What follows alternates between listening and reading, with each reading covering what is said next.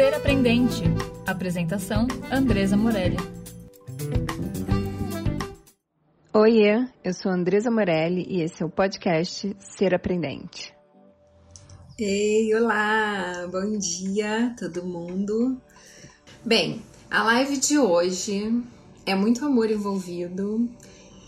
E a primeira coisa que eu queria falar sobre essa live é assim: é, o quanto a gente está atento é, às pessoas que aparecem na nossa vida, né? Então eu tenho feito um exercício muito grande de estar tá focada no momento presente, assim, né? O que que, o que que eu preciso ver nesse momento que está aqui? Porque o passado, ele já passou. A gente não vai conseguir fazer muita coisa a partir do que já passou, né? E o futuro só gera ansiedade na gente. Isso não quer dizer que a gente não tenha que planejar, são coisas diferentes. Quer dizer que, mesmo planejando, a gente sabendo o estado desejado, onde a gente quer chegar, a gente tem que colocar muita atenção, muito afeto e muita energia no momento presente, né? Então, eu tô falando isso tudo para começar essa live, porque um dia eu tava lá no Elvira, logo que a gente tinha começado lá, numa situação de muito trabalho, de muita muita, muita coisa para alinhar, né? E aí um dia chegou lá um cara falando de uma história de facilitação e tal. E aí eu falei, deixa eu prestar atenção no que ele tá falando, deixa eu entender do que, que ele tá falando. E isso se tornou uma história aí de uma parceria de vida, assim. É um cara que eu amo, é uma empresa que eu amo e que eu me sinto parte da empresa e essa empresa faz parte da minha vida, que é a Elect. Então eu acho que aí no momento que a gente está vivendo, a gente prestar muita atenção ao que acontece no nosso dia a dia, né? O que acontece ali no momento em que a gente está vivendo, para a gente poder é, entender o que, que faz sentido para a gente, né? Agora a gente estava lá na, no Team Coach do, do Colégio Certos, que é uma das escolas aí da mentoria, que eu também virou parceiro de vida, assim, são pessoas que eu tenho um maior carinho aí e tô ali junto mesmo, eles sabem disso para que a gente consiga conquistar tudo que eles desejam conquistar. Uma galera super competente, é uma escola aqui de São Paulo, segue lá também as páginas deles. E a gente falava sobre o estado atual, né? Vamos olhar para o estado atual para a gente poder saber onde a gente quer chegar. Bem, agora eu vou chamar esse lindo desse Bruno, querido, e a gente vai falar de algo que é muito importante hoje é, em culturas de organização. Querido, você cortou o cabelo? Olá! Sabe como é que é, né? Tentamos dar um papo aqui. A gente vai conversar um pouco sobre essa história de facilitação aí, o que, que é essa história de facilitação. E começando muito pelo porquê, né, Bruno? A gente gosta sempre de trazer a nossa conversa para o porquê, né? Então, acho que a gente pode começar aí falando. Eu tô aqui me adaptando a um novo negócio, um novo treco aqui para botar o celular, que é da Lugama, mas vamos, vamos ser certo. É, a gente Puta aí, Bruno, tu não tem o treco da Lugama, então você não tem o treco da Lugama, a Lugama precisa me dar o treco dela. Então vamos contar um pouco para as pessoas. Eu acho que se a gente seguir essa lógica do círculo dourado, a gente não ensaiou nada, né? Mas a sincronicidade é tão grande que a gente nem precisa mais ensaiar nada mesmo, não, né? É, o porquê da facilitação e depois a gente vai para o como e o que se faz, né? Então, por que facilitação, Bruno? Primeiro eu quero dizer que eu estou muito feliz de estar aqui e de estar com você mais uma vez e de estar com você nessa página nova, que eu acho que tem ali um potencial, né, muito bom da gente conversar. Eu gosto muito quando você traz o porquê da página também e da intenção, que é uma intenção de conversa, não uma intenção de pura publicação ou de acúmulo de seguidores. E eu acho que nos tempos de hoje a gente precisa selecionar um pouco, fazer uma curadoria daquilo que a gente vai se envolver, né? Uhum. E é muito bom poder, dentro de uma rede social, fazer a curadoria de poder se envolver com essa página.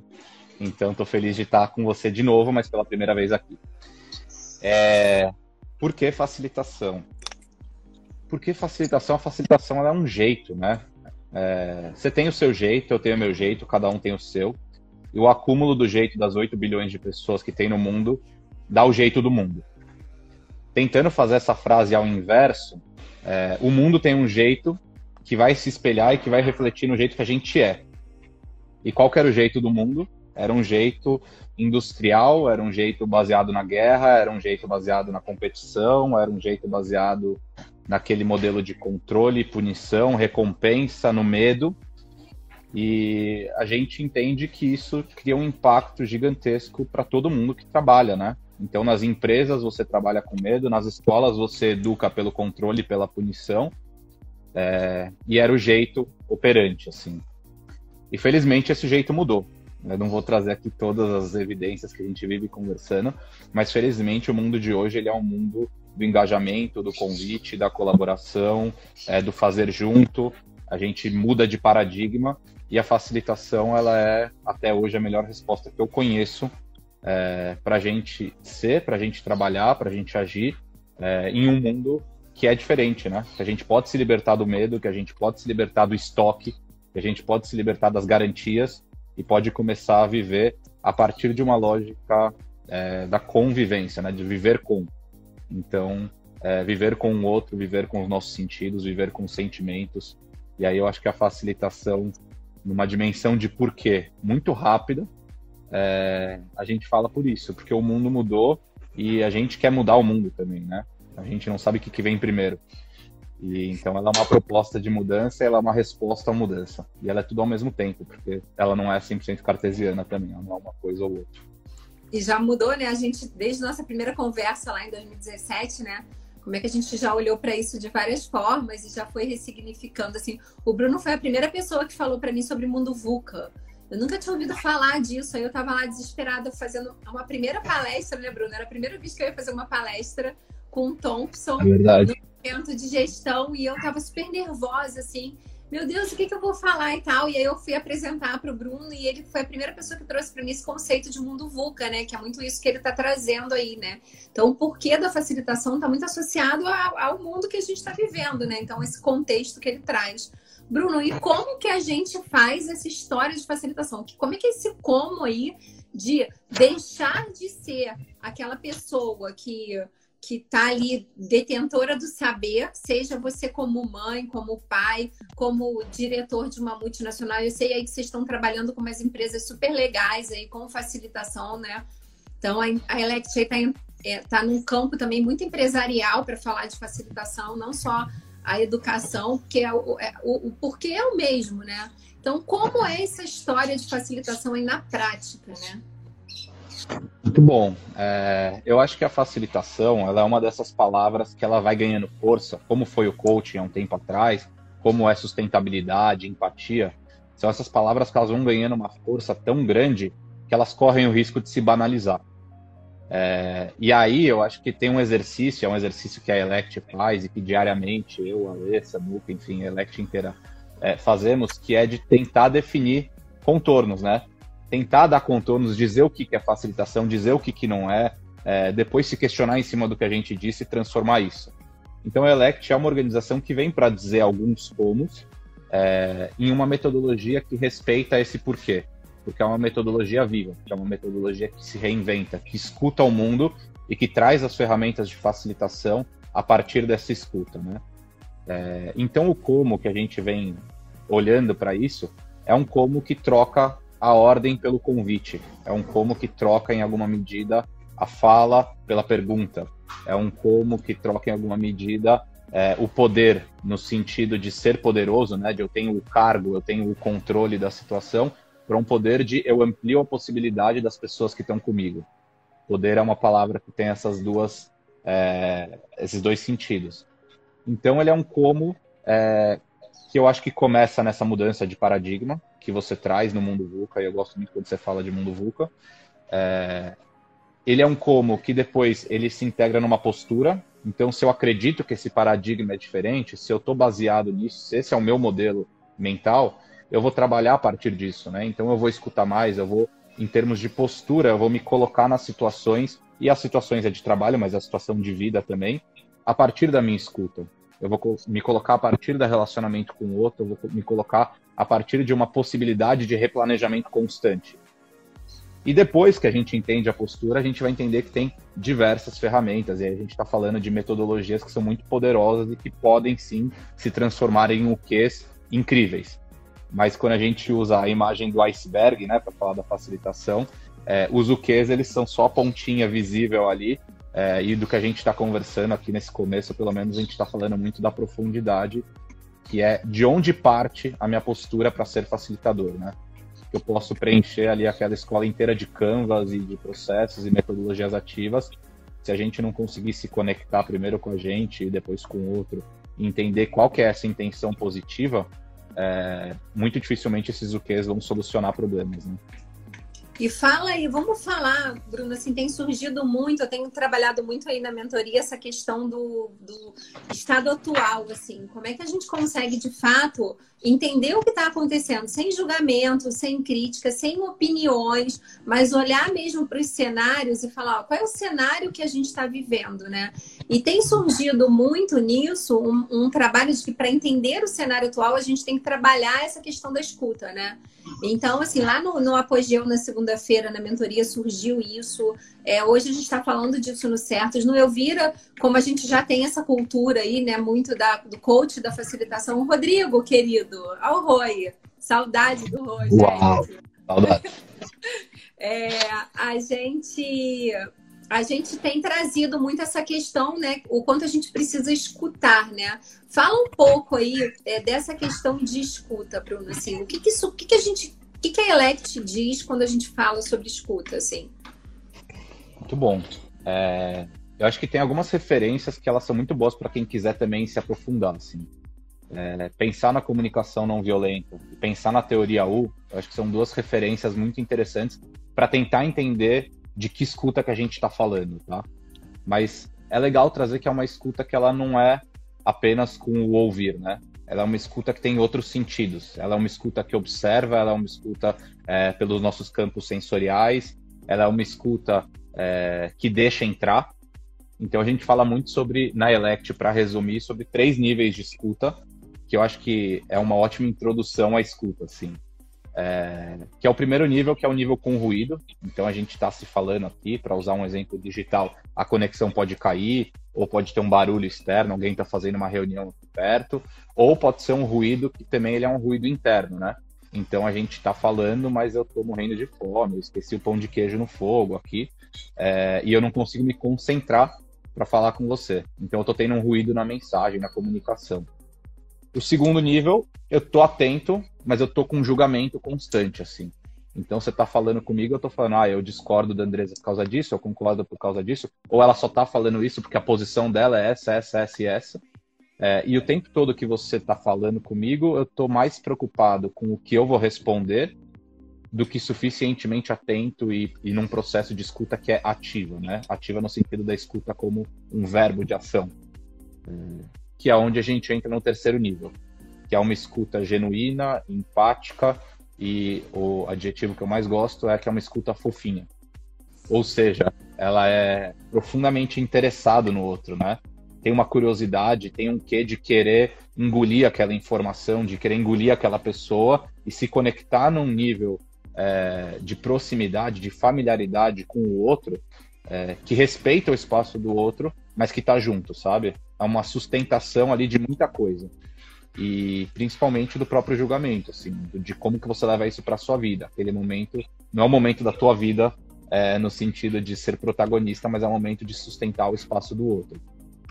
E essa é uma escuta que ela é muito difícil de fazer, porque a gente não tem hoje é, esse esse costume. E aí eu acho que tem uma fala que é importante, que é de criar espaços de escuta, sabe? Então, quando eu tiver naquele momento, naquela reunião, a gente vai ter 20 minutos de escuta, todo mundo muito, muito profunda. E eu acho que é mais uma das potências da facilitação.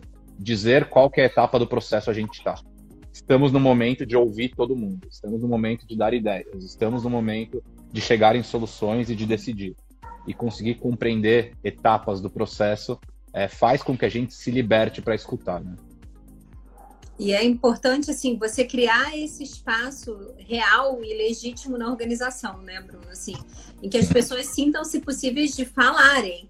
É, e aí não tem, não tem erro, não tem, não tem óbvio, não tem nada disso. E ideias muito boas surgem quando a organização consegue se comportar dessa maneira, né? Assim, é, é, ontem a gente mandou isso para o pessoal do Apogeu, lá que está lá no blog, né? No blog de vocês tem lá uma sobre escuta, né? Um artigo sobre escuta. A gente mandou para o pessoal do Apogeu e eles falaram: gente, escuta fofinha, adorei essa história de escuta fofinha, né? Então, Porque marca, né? É o nome que marca. É o nome que marca. Bruno, e pensando assim, é, é, você, o Ale, o Samuca, a gente está sempre muito junto, conversando muito, pensando muito juntos, assim, né? Dentro desses desafios que as organizações estão, e eu sei que vocês estão trabalhando com organizações muito grandes aí, né? Nessa questão de formação de lideranças a partir da facilitação, é, não só escolas, né? E a gente tem falado muito sobre isso, né? Como é que o processo de desenvolver o outro ele está em todos os lugares? Ele não está necessariamente na escola ou ele está só na organização? Como é que o mundo precisa se olhar dessa maneira, né? Assim, é, quando vocês têm conversado aí nesses últimos três minutinhos aí que faltam, quando a gente olha para esses desafios aí que a gente tem, né? O que, que você entende que, que seria assim muito bacana a galera que está aí nesse lugar de gestão, de liderança e de, de times, né? Desde liderança de uma sala de aula, né? Que é a mesma coisa, a gente está falando da mesma coisa, né? Até a liderança de uma empresa e tal. O que, que seriam exercícios interessantes de começar a colocar atenção para ter essa mudança aí para um perfil mais facilitador? Boa.